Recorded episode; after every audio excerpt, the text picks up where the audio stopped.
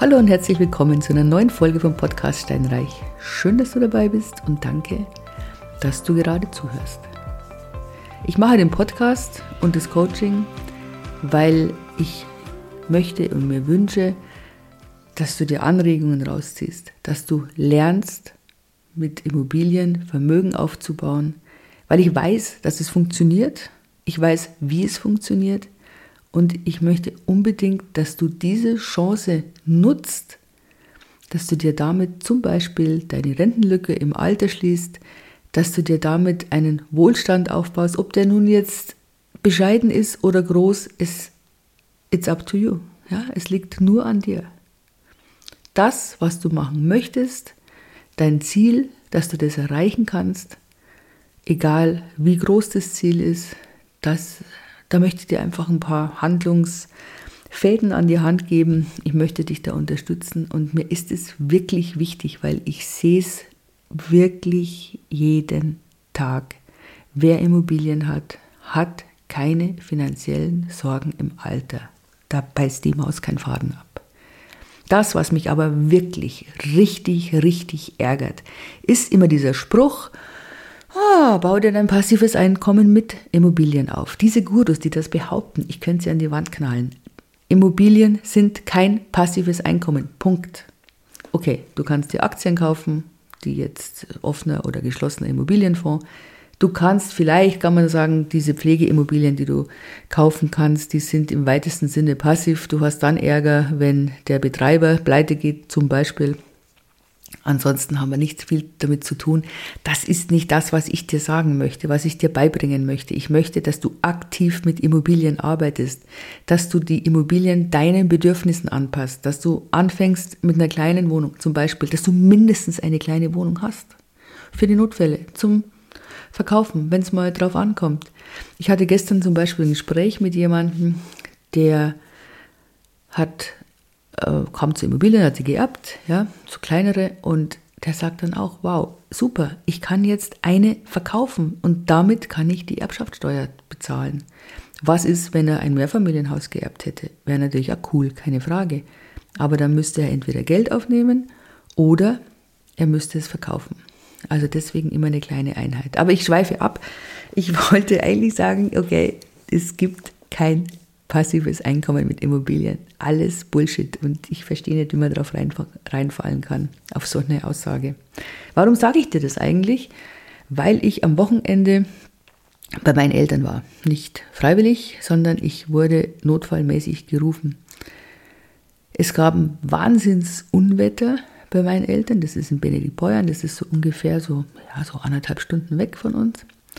Und es war ein Unwetter, wie es zuvor nie gegeben hat und hoffentlich auch nicht mehr geben wird. Wobei man schon sagen muss, mit dem Klimawandel und mit diesen extremen Wetterlagen muss man damit rechnen. Also das war ein Unwetter mit Hagelbrocken, nicht Kugeln oder Körnern. Die waren tatsächlich so groß wie Tennisbälle. Ich habe die am nächsten Tag abends gemessen, dann hatten die immer noch sechs Zentimeter Durchmesser. Ähm, es war Sturm, es war ein Hagelsturm und es war ein Starkregen. Getreu dem Motto, ein Unglück kommt selten allein. Du wirst in den wenigsten Fällen nur Hagel haben oder nur Sturm oder nur Starkregen. Meistens, wenn ein Sturm kommt, kommt der Regen hinterher oder umgekehrt, wie auch immer.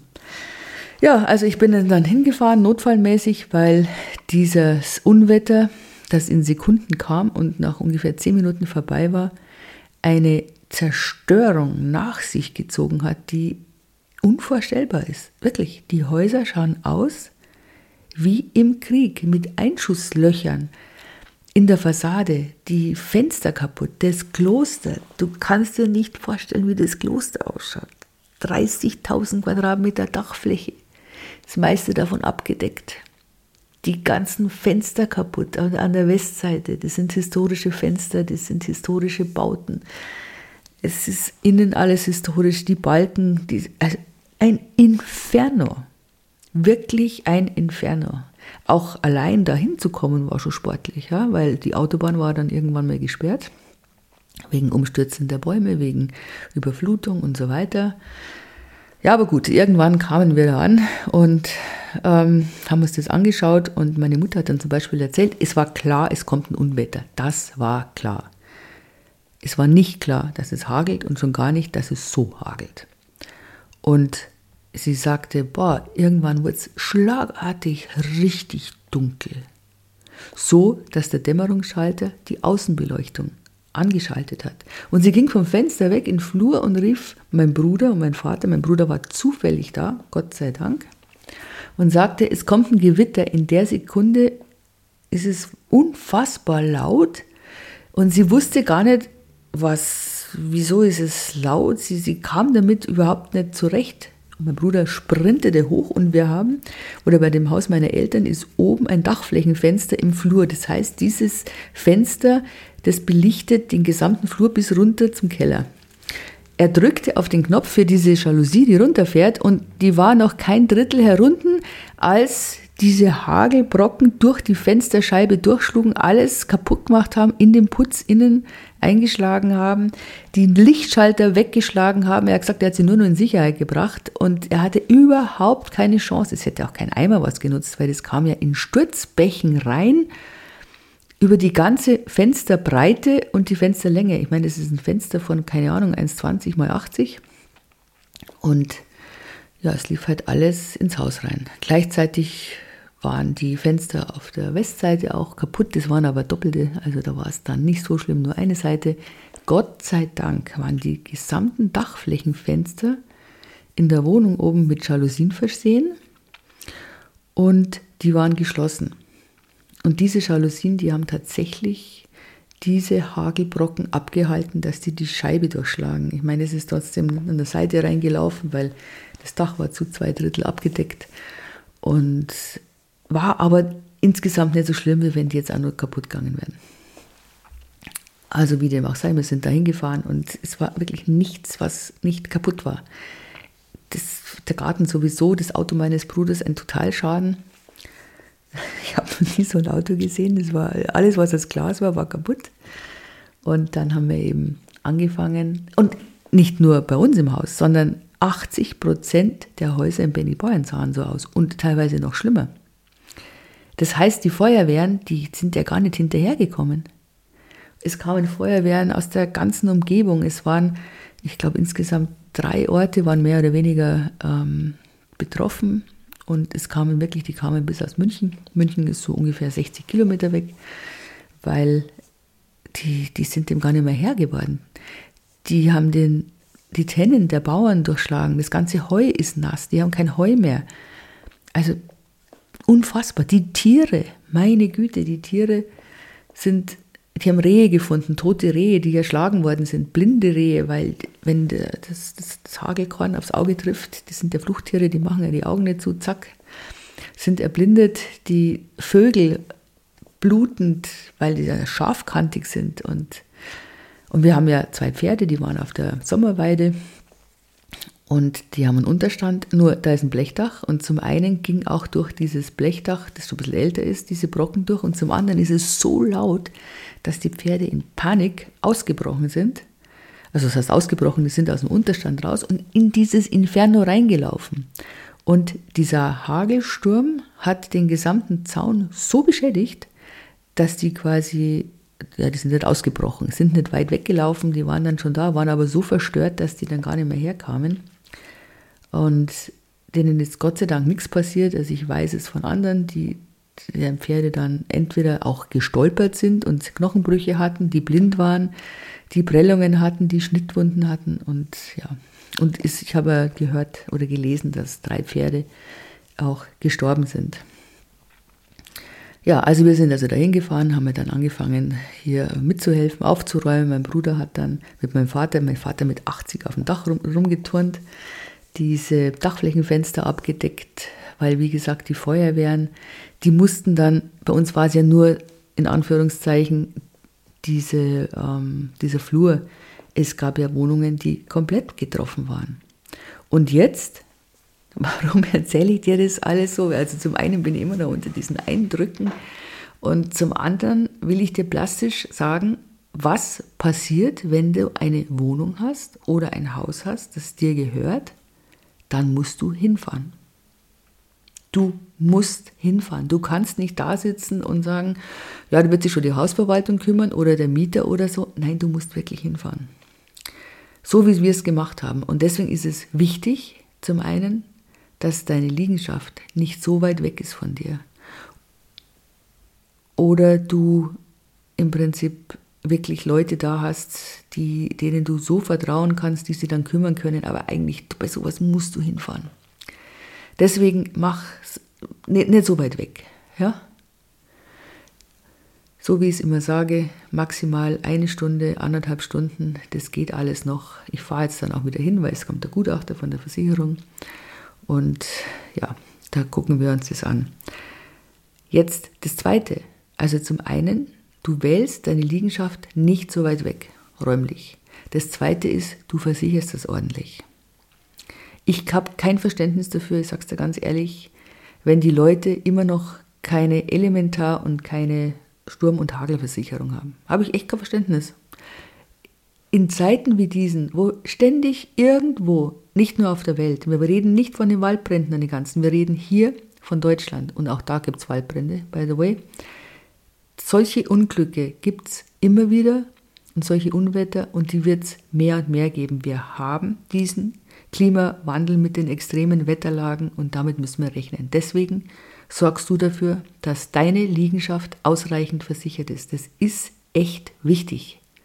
Wenn du in einer Eigentümergemeinschaft bist, dann bitte stoß das an. Bring drastische Beispiele. Zum Beispiel hat dann einer erzählt, er hat die Wohnung vermietet im Souterrain an einem Mieter. Da kam der Hagel reingeschossen, die ganzen Scheiben hin und der Mieter hat dann quasi mit der Schaufel die Hagelbrocken rausgeschaufelt, vermischt mit Glasscherben. Da musst du hin. Da hilft nichts. Du kannst die Mieter dann nicht alleine lassen. Gefährdet sind natürlich am meisten die Dachgeschosswohnungen und die Souterrain-Wohnungen. Deswegen wird sich anbieten, dass man ähm, Jalousien bei den Dachflächenfenstern anbringt. Zum einen ist es für den Mieter sehr viel, also so Außenjalousien, die gibt es so solargesteuert. Für den Mieter ist es sehr angenehm, gerade im Sommer kann er, hat er einen besseren Schutz vor der Hitze, vor der Sonne und eben auch einen Schutz bei so Unwetter. Also schau, dass deine Liegenschaft gut versichert ist und das schließt eine Elementarversicherung in jedem Fall ein. Sensibilisiere deine Miteigentümer, stell es der Verwaltung anheim. So viel kostet es jetzt auch wieder nicht. Ja? Leitungswasserversicherung übrigens auch. Also ich bin wirklich fürs volle Versicherungspaket. Ich kann es nicht anders sagen. Bei der Haftpflicht, äh, bei der nicht Haftpflicht, Hausratsversicherung schaut es anders aus. Wenn ich jetzt Mieter wäre und hätte hochwertige Sachen oder Eigentümer, ist egal, wohne in einer Dachgeschoss- oder Souterrain-Wohnung, ist es wirklich zu überlegen, sich eine Hausratversicherung anzuschaffen. Wenn man jetzt nicht so teure Sachen hat, dann und vielleicht jetzt auch erst im Vermögensaufbau insgesamt begriffen ist, dann kann man sich das überlegen, ob man das wirklich braucht oder nicht. Das gehört jetzt im Gegensatz zu einer Haftpflichtversicherung sicherlich zu den Versicherungen, die man nicht unbedingt braucht. In dem Fall wäre es natürlich gut, wie gesagt, mach es abhängig von dem Ganzen, von der Liegenschaft wo sie ist, in welchem Stockwerk und wie deine finanzielle Situation ist. Also, nochmal, nicht weit weg deine Liegenschaft und bitte gut versichern. Dann, so ein Unglück ist immer blöd, aber mein Gott, man muss es nehmen, wie es ist. Ja? Ist halt so. Wir gehen jetzt hin, wir machen das neu, wir machen den Aufbau neu. War natürlich, kannst du dir vorstellen, schwierig, eine Dachdeckerfirma zu finden. Wir, sind ja nicht die Einzigen gewesen und ähm, als mein Vater dann angerufen hat bei einer Dachdeckerfirma, dann hieß es, wow, ja, du bist der 39. Hm, vielleicht so Mitte nächsten Jahres. Also es ist nicht so einfach. Wir, haben, wir konnten alles managen. Ich habe Gott sei Dank hier ein gutes Netzwerk. Auch das ist wichtig. Bau dir ein Netzwerk auf, wenn es irgendwie geht. Sei nett zu deinen Handwerkern. Und die helfen dir dann auch. Ich meine, das Dorf hilft sowieso zusammen. Ja, die helfen sich gegenseitig auch, keine Frage. Aber jetzt gerade, wenn solche Situationen sind, es ist immer gut, wenn man ein gutes Verhältnis hat zu, äh, zu Handwerksfirmen und das zahlt sich in der Regel aus, muss ich wirklich sagen.